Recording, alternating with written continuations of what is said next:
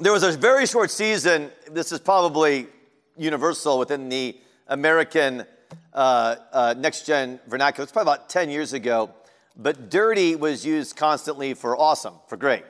Um, and somehow or another, I picked up, I just heard some students talking about, oh, that's so dirty.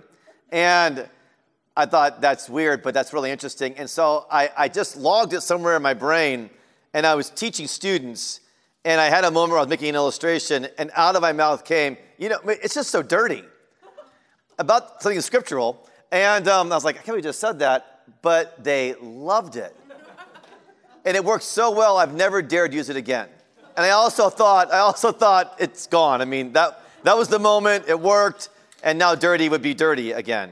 Um, all right, so I'm hoping that you'll like this. I hope you'll be really down on structure, which means up, right? Okay. Um, all right, so I think it's important for you all as part of our movement. Um, and we realize we often make assumptions about how we structure things. And it's important for you guys, as, as a part of our movement, to understand actually how things are structured and why they're structured the way they're structured. This is not going to be long, honestly, but I actually think it's important to kind of fill out uh, certain realities. And part of what I'm doing by doing this is I'm inviting you into Reformed Catholic faith. Um, we're not Roman Catholic. We honor the Roman Catholic Church. It was beautiful to see all those Roman Catholic uh, next gen students there, and nuns and priests, and they were old school. Um, it was wonderful. But we're not Roman Catholic, but we are Reformed Catholic. And we say Catholic, what we simply mean by that, that is uh, according to the whole, which is what Catholic means. We want to be followers of Jesus according to the whole, the whole of the nations across the world, the whole of history. We want to be in relationship. In other words, when you say Catholic, you're saying we want to be in relationship with the whole church. All right? Multicultural, multi ethnic, multi historical church. All right? So um, there are ways in which that church has been formed and shaped over the centuries that primarily came and was developed first and second centuries. And I'm going to strongly commend to you the work of Word and Table. Um, uh, Canon Stephen Gautier uh, teaches through all of these things and much, much more. So you get a full, if you want to understand more about office of bishop, priest or deacon, diocese, uh, and, and literally a hundred other important realities about the Reformed Catholic faith, or what we also call the mere Christian faith of Anglicanism, Word and Table podcast uh, is the way to go. And we'll, we'll be hearing Canon Stephen tomorrow. He'll be teaching tomorrow. So let me start with bishop and what the work of a bishop is. And very, very, if, if you have to use two words to understand bishop, it's very, very clear in the scriptures the bishop is a spiritual father. The word episkopos, which is where we get bishop from, simply means overseer or who oversees. So a bishop oversees, but a bishop oversees not ultimately or primarily as an administrator, although there's a lot of administration that I do, and not even not, not even primarily um, as a leader, although there's a ton of leading that I do. My main way of understanding what I do is I'm a spiritual father, and I have a family that's called a diocese. And um, as a married bishop, not every bishop is married, but I'm a married bishop. Uh, Catherine, as a spiritual mother, is just as essential to that. Um, so I know many strands within the black church, you have pastor and first lady. And I've often heard a pastor's wife, she'll introduce herself as first lady, right? We picked up on a tradition in Africa. It was never actually intentional, but in the African Anglican church, you have bishop and mama. And, um, and that's used without any sense of irony or any wink. It's bishop and mama.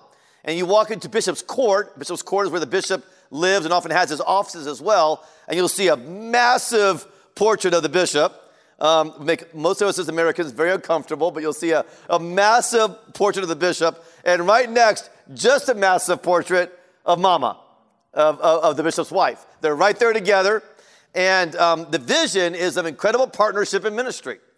And, um, and so Catherine, uh, it just happened, I, don't, I have no idea what happened, but when our diocese formed, folks started calling her Mama Catherine or Mama. And um, and at first she said, Stewart, I mean, like, is this okay? It's like, you know, I'm very clearly white and we're not Nigerian, we're not East African. Um, it's just weird. And I said, no, I think it's actually all of us trying to find language to say what you are to us.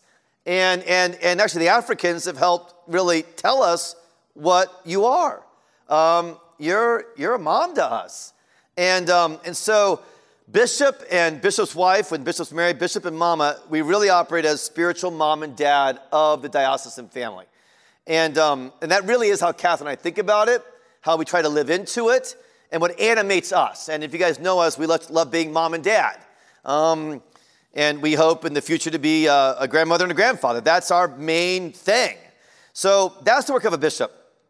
Um, but me, a few more things. So, how I understand my work, kind of what I do, what I prioritize, so you know a little bit about what I do and like what is Stewart up to, um, is prayer and fasting is very central to my thing. So, it's weekly weekly fasting as best I can. It's, it's very regular prayer. It's a life of prayer. I continue to ask others to help me learn how to pray more deeply. I'm right now in an intensive uh, uh, relationship with a spiritual mentor taking me into a very deep life of prayer, like deeper than I've ever gone before. I'm so thankful. Prayer and fasting. Second is um, it's my role, my call to pastor the pastors and to pastor those who are pastoring the pastors. So it's not that I get to pastor every single pastor directly. I don't necessarily get that always directly, but I'm, I'm very engaged with the deans. We'll say more about deans in a moment who are pastoring pastors. And I'm also, particularly since COVID, able to pastor more directly through Zoom calls, etc., are rectors. Rectors are senior pastors. So, pastoring the pastors, pastoring chief pastors, um, is very, very much a part of what a bishop does. And I think that is genius in our system. I just think it's genius. And honestly, it's stunning that it's so rare within the larger Protestant world to see pastors pastored. Um, but of course, that was Paul's passion. He's, he's a missioner. He's a missionary, but man, he loved, you know, pastoring Titus and Timothy and Apollos and others. He pastored the pastors, and that's really Catholic life to pastor the pastors, um, uh, pastor the pastors' wives, the rector's wives. Very core to who we are, and you'll see tomorrow that strategically, that's at the beginning and the most important part of our strategy. I'll do strategy with you guys tomorrow in regard to that. Okay, the next thing after prayer and fasting, pastoring the pastors, is preparing, being involved with, in some cases, directly discipling our next generation leaders and artists. Um, and again, a lot's being said about next gen. There's a lot of books being written and people talking about it, and podcasts being broadcast about such things. But five years ago, I awakened to the fact that I, I wasn't in, in an intentional discipleship relationship with anyone. Shame on me. I'm a former InterVarsity staffer. I should know better. But the tsunami that is operating and running a church had overwhelmed that love and training I'd had about discipling folks directly. And Kath and I said, Whoa, this is crazy.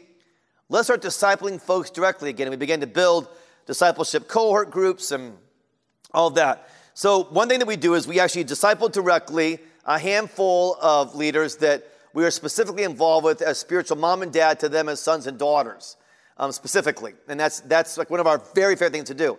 Then also, we've built up Gregory House to be another place where I can, and other leaders, other moms and dads at diocese, can uh, spiritually disciple and train our next generation leaders. So, Gregory House, and it's called Gregory House because of Gregory the Great. I do a Why is it called Gregory House in the first Gregory House session, and that will be available to you guys by audio who may not be part of Gregory House directly. But that's a big part of Gregory House. And so, massive investment in time on my part, writing teachings, rewriting teachings. I, I do most of the ministry and leadership teachings, not all of them. Um, and, and figuring out how, how we can do that with, with, our different Gregory House hubs and Gregory House work. But that's a huge uh, commitment of mine. This retreat. So a lot goes into just this, you know, two days that we have um, to be, be able to prepare, be in relationship with, it's really important I get to listen to next gen leaders and artists. Um, so, to give an example, uh, George Floyd killing and ensuing crisis, uh, I need to say something to the diocese about this. So, I very intentionally gathered a handful of next generation leaders who I really trust, who are excellent biblical thinkers, who are engaged in the vernacular, and vernacular matters, right? It's how we talk to one another. I needed to know the vernacular as I went into this conversation around race in our country from my Gen Z folks and my millennial folks. I'm not pandering to them. I mean, I'm their father. I'm not asking the kids to lead. I'll lead, but I don't want to lead without my kids. I got to listen to my kids. I have to understand what's happening in their hearts. Or I'm not a good dad. I mean, I've learned that in 23 years of raising kids. Um, so it's not just that I hope I'm preparing next gen, training next gen, catechizing next gen, alerting next gen, disturbing next gen, sending next gen, right? I'm listening to next gen. I'm partnered with next gen. Um, and I need that. That's very important. Very, very important. It is symbiotic. Um, fourth is I want to catalyze new churches. Now, we've got our missionary societies catalyzing new churches. We have uh, Molly and Christian Ruch, who are very involved in catalyzing new churches as well. And Molly just has developed an incredible expertise in this area, and she and, she and Bo have catalyzed more new churches than many in our ACNA movement. So I don't even necessarily have the primary leadership there, but I always have my hand in a new church. Um, and that's primarily because of my relationship with Church of the Resurrection, where I'm still really involved, is I'm able to help raise up and foster new church planting, which means I still think church planting, I, am listening to church planters, I'm going in the field with them, I'm engaged with them, I'm visiting them, um, and I want to keep my heart close to that. Because if we're not catalyzing new churches, we will completely and absolutely calcify. We'll become unimportant and unneeded if we don't continue to catalyze new churches, new men and women going into new fields where new people are getting saved. So much hinges in our work on the catalyzing of new churches. It's one of the hardest things to do. It's one of the most frustrating things to do. There's so much opportunity for challenge and failure and disappointment. And yet, it's one of the most important things we do. It's also a very joyful thing that we do. So I want to keep involved in that. And then uh, finally, I preach and I teach and I ordain and I confirm. So I preach and teach. A key role of the bishop is to defend the church from error. I try to take that very seriously. So I try to develop teachings that are particularly speaking to issues in our day and where the church could go off into error. And I carry a staff, it's called a crozier. And that, that crozier is in significant part a symbol of a shepherd who keeps the wolves away.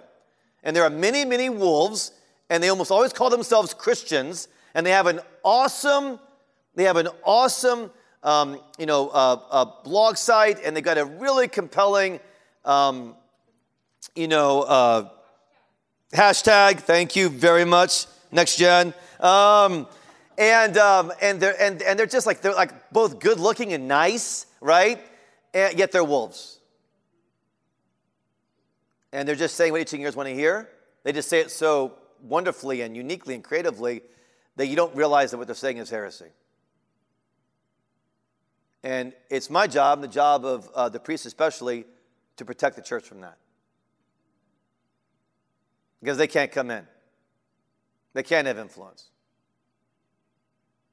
And we have to name that sometimes. And that's part of what the staff does. Um, so, preaching and teaching is really key to that. Um, ordaining. So, ordaining is a key role of the bishop because it's multiplying work. Ordaining is simply the work of multiplication. It's realizing who God is raising up to the priesthood and to the diaconate so they can raise up the next generation of leaders, some of them priests and deacons and many other leaders, and it's making sure that the work continues to multiply um, in that way. And then confirming, which has a kind of cousin relationship to ordination. And again, I, I refer you to Canon Stephen's Word and Table. He does deep dives on ordination and confirmation. But that's the way in which the people of God are being ordained for their mission work and the filling of the Holy Spirit. So confirmation is the filling of the Holy Spirit for the work of mission uh, throughout the people of God, and ordination is the work of the Holy Spirit for the work of mission through priests and deacons. Okay, that's the work of the bishop. A bishop leads a diocese, and what we've been really clear about is the diocese is the regional church. Uh, traditionally, dioceses are organized in a sense of place around a see, or a see would simply be like, like a, a literal sense of place. So Chicago is a traditional, in America, a traditional see. Um, so much so that it's the tradition of a bishop that when they sign their name, they, um, so uh, Bishop Duncan was uh, Bishop of Pittsburgh. So he would sign Robert Pittsburgh because he is connected and related. You'll see this with the Bishop of Canterbury. Um, he's related to that see, he's related to that place. And so bishops have a strong kind of bond to place. Now we're pioneering New Anglicanism, so it isn't always that clean and clear these days. Um, but I am the bishop of the Upper Midwest. My main commitment is to the Upper Midwest. Um, but of course, I got Kansas City, which I think for the most part we consider KC Midwest. Most of them do. But it's, it's got the southern aspect too and a western aspect. And it's, you know, so it's still, it's not like it's as, as kind of clear cut as it has been in the past. But that's work of diocese. A diocese is a family, a diocese is connected to a geographical place. And a diocese to be is to be a movement of churches reproducing more churches. That's, that's really important to a diocese life.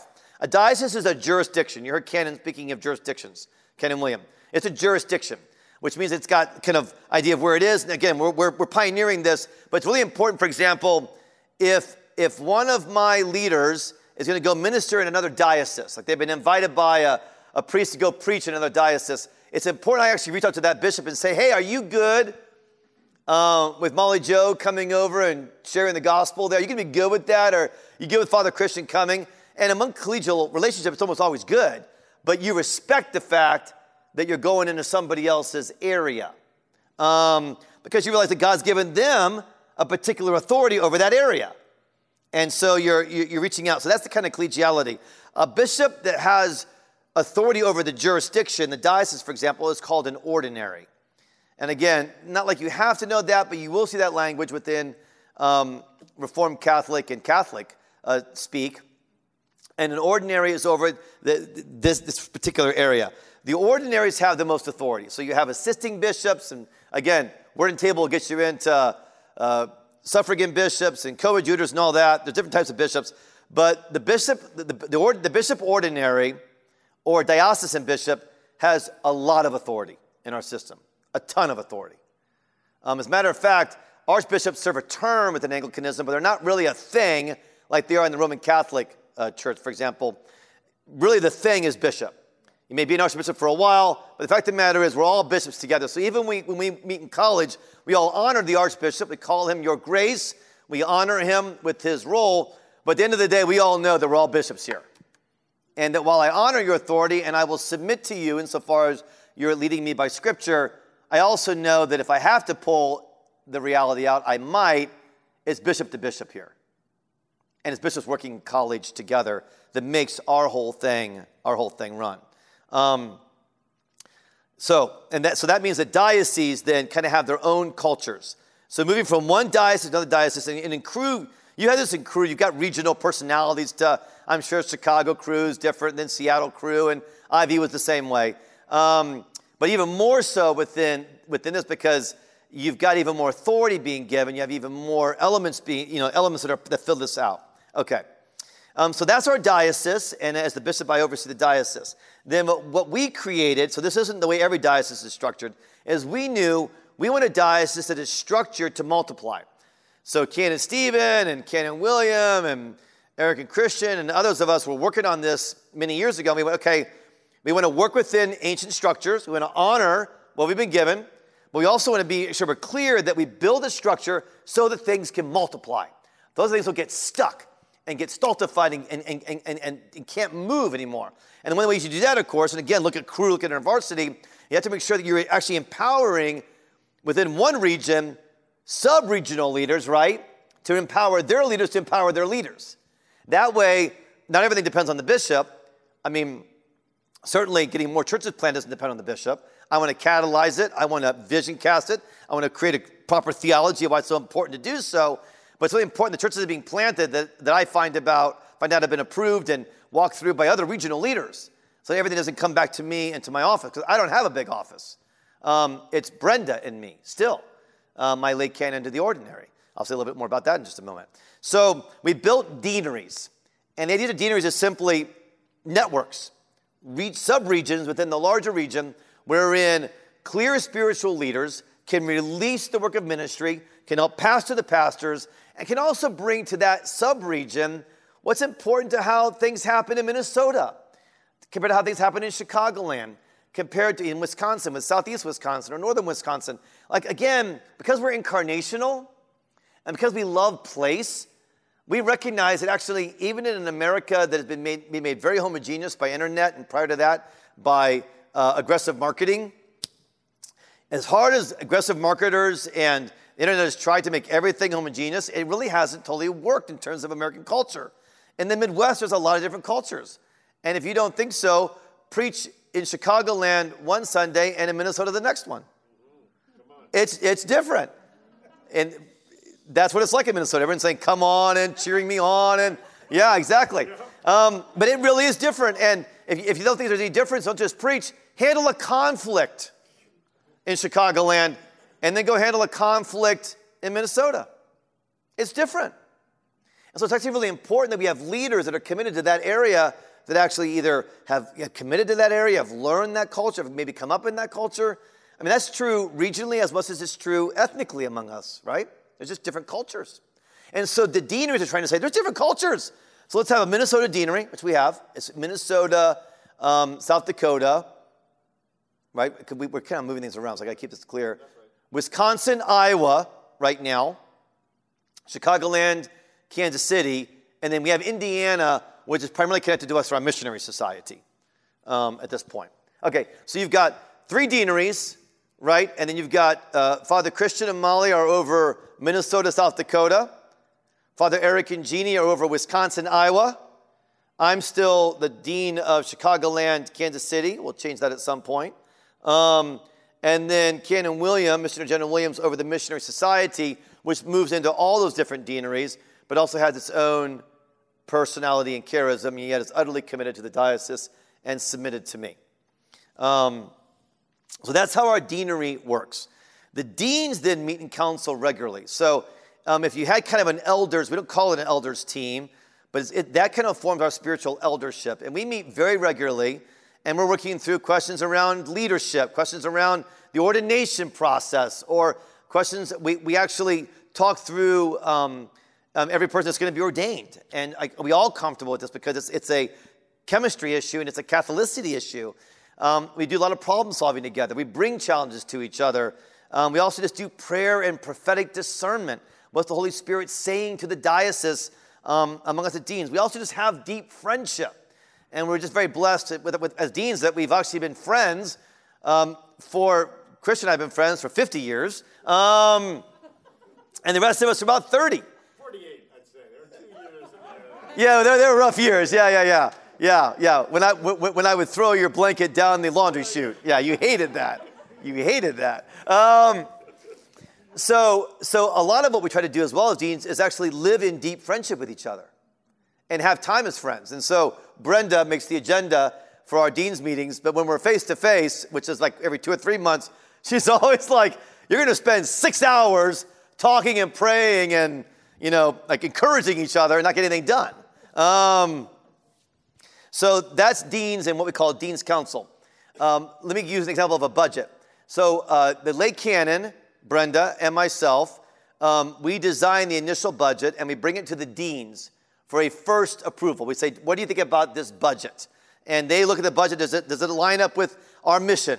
Planting and revival of word and sacrament. Does it line up with our work? They do the first thing. Then it goes to what I'm going to talk about next, the bishop's council, and it's the bishop's council that actually approves the budget. Um, so, Bishop's Council. Bishop's Council is where the people of God have council and leadership. So, the Bishop's Council is made up of some clergy um, and many people of God, also called laity. I just prefer people of God. Laos is people, my people of God. I just prefer people of God to, to laity. Um, this is where the people of God come together in council. They meet twice a year, and they have two main responsibilities. One is to approve the budget, which is to say, we agree with the way finances are going to be dedicated for the purpose of our mission and the purpose of our vision and our strategy. And so they really have that accountability function. They also have a deep commitment to Revive, which is our annual conference. Now, if you're part of an Anglican church back in the day, you might have heard of a synod. And a synod is simply when the diocese comes together as a family on an annual basis or sometimes twice a year. It's called synod, S Y N O D. Our Revive conference is our synod. Um, but we decided again to, to use more the language of revive, reflecting our mission, revival of the word and sacrament, uh, rather than the language of synod. But that's what it is. And the Bishop's Council helps to oversee that work and helps to help plan on revive and then give feedback on revive and what they're hoping for there. So there you've got bishop, you've got dean's council, you have bishop's council, all these things operating. Um, then you have once a year a diocesan assembly. And this is, if you will, kind of a once a year congress where representatives from all over the, the diocese gather together to speak on behalf of the diocese And if we were, for example, to change uh, one of our canons, a canon is basically a church law. If we're going to change one of our church laws, one of our canons, so we have, we have, we, we have a diocesan, diocesan canons that guide us in things around divorce and remarriage and how we handle that, or what happens if um, a priest uh, is, is caught in a moral act. Our canons guide us in that. Our canons guide us in how we organize a diocesan assembly. If we want to change a canon, the assembly has to approve that canon. If you want to change the constitution of the diocese, which is even more sort of foundational to the life of our diocese, you have to have two diocesan assemblies. I think this is right, canon, I think this is right. Two diocesan assemblies to approve that change. So your canons are like your church law, your constitution is your church foundation, um, and diocesan assembly operates in an accountability structure to approve or not approve those changes. So, for example, it was put forward that Res should be made a cathedral, and the Bishops' Council approved that as a motion to go to the diocesan assembly. The resurrection should be voted to be the cathedral church of the diocese. And then diocesan assembly, which happens right after revive, voted on that. We've had very few kind of major diocesan assembly votes. And to be really honest, because we're more movement oriented, and because we're very relationally oriented, and because we're extremely mission catalyzing, church multiplication focused, we really don't do a lot with that other stuff. It's not that it's not important, it's very important, particularly when there's a crisis. But we don't major on it, and we don't spend a lot of time on it. Our diocesan assembly meetings are usually about an hour to two hours long um, once a year. Okay, so, so, so th- these are some of the, let, let, let, me say something about our diocesan leaders other than uh, our deans and our bishop. We have a canon theologian, uh, Canon Stephen Gautier. Um, and our canon theologian, we can, we can snap for that. Um, our canon theologian um, is the one who is providing the greater theological context as well as catechesis through Gregory House, through St. Paul's House of Formation, where canon has now recorded over 70 teachings canon. 56 full blown teachings that have now given us a library, basically, of, of, of Canon Stephen's catechesis of the Christian life um, and of the, of the Reformed Catholic life, of the Anglican life. It's an unbelievable deposit. It's like an apostolic deposit that Canon has given us um, in this um, this library.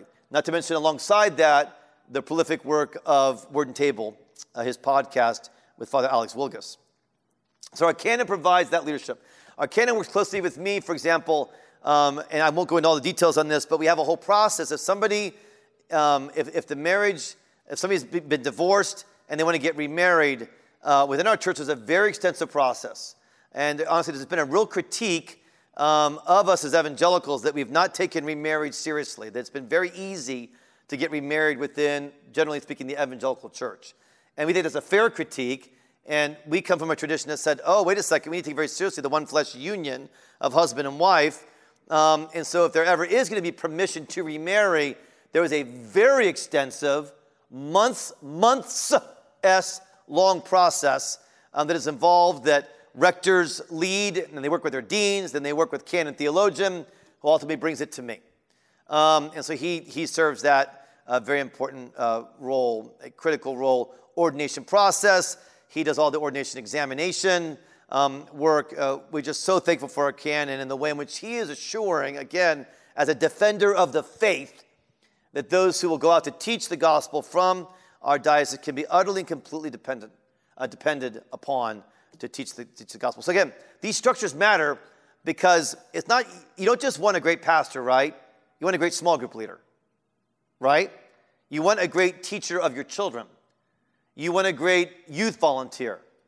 You want a great hospitality coordinator. It's like, like a local, local church thinks, right? Because actually, people might have very little interaction with the senior pastor sometimes, but they may get 20 minutes with the hospitality person. So their experience with the church is going to be who? The hospitality person. How much more within a diocese? Well, you have to make sure that your lay pastors, your lay evangelists, your priests, your deacons, they're all actually walking in the Spirit, walking in the five S's, and representing Jesus.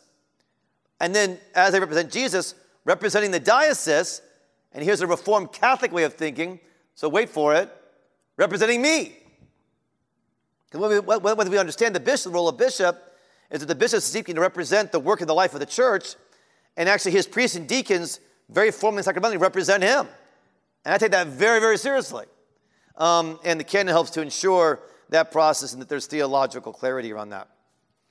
Um, we have our lay canon. So a canon is simply an honorary title, a, title that says, this is a man of God, this is a woman of God. We honor them. And a canon often has a particular assignment. So, canon theologian, that's obvious. Um, Brenda Dumper, the awesome Brenda Dumper, we often break into the Hallelujah chorus. Brenda Dumper um, is my executive assistant. Um, and within, again, Anglican speak, she is a lay canon, so she's not an ordained canon, a lay canon to the ordinary. I'm, I'm the ordinary bishop. It's my thing. So she's lay canon to the ordinary, executive assistant. And, um, and Brenda has that pastoral and administrative function, and it is both that. Um, Molly Rook is our church planting director. And um, we're going to make her a lay canon for church planting um, in October um, with, with, Revive. Yeah, because he's been angling for that title. Molly's obsessed with titles. And she's worn me down as a sister in law. No, far from it. I initiated that with Molly, and I think that represents, again, the work that she's doing so well. Um, and she's working with our church planters and coaching and training.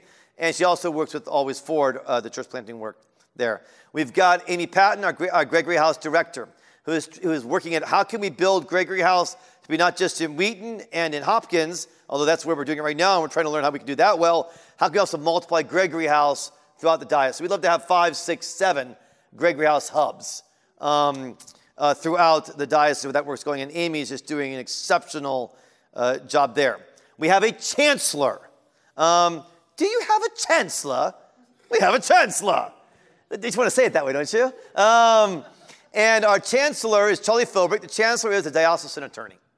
Um, so the chancellor's work is to uh, answer legal questions around uh, whatever might come up. And a few times a year, something comes up that's of a legal question that I'm able to go to our chancellor and say, Charlie, what do we do about this? And he usually says, Let me go study and get back to you and, and give you an answer. Um, he is not a canon lawyer. So there are those who actually have expertise in canon law. Honestly, Canon Stephen carries that in so many ways. He's, he's not a formally trained canon lawyer, but he's a canon lawyer. He knows canon law, he understands it, he studied it, and so he really helps provide that. But Charlie, as our chancellor, just makes sure that everything that we're doing is in line with the laws of our country. And um, so I did a lot of questions with him around the governors, uh, the Illinois governor request. He was trying to understand what's going on in Wisconsin and Minnesota as we were beginning to kind of figure out, okay, like, where do we need to follow everything the governor says? It's more than a guideline. Whereas it a guideline, he did a ton of work with me on that. Thank God for Charlie Philbrick. Um, they actually moved from Wheaton, uh, sold their beautiful Wheaton home, moved from Wheaton because God called them to help plant a church in Madison. That's how our chancellor thinks. Um, it's wonderful to have a missional chancellor. Um, so that really forms our diocesan uh, leadership team. And then our rectors team. Um, our rectors team is what it says it's those that are chief pastors or rectors that are leading the local churches. That's become even more solidified during COVID because it was more and more important that I got information and I got messages and I got vision uh, to those that are actually leading our churches. And I have always hoped that I would be a rector's bishop. In other words, having been a rector for 21 years myself, um, you have to understand in our tradition, many bishops were never rectors.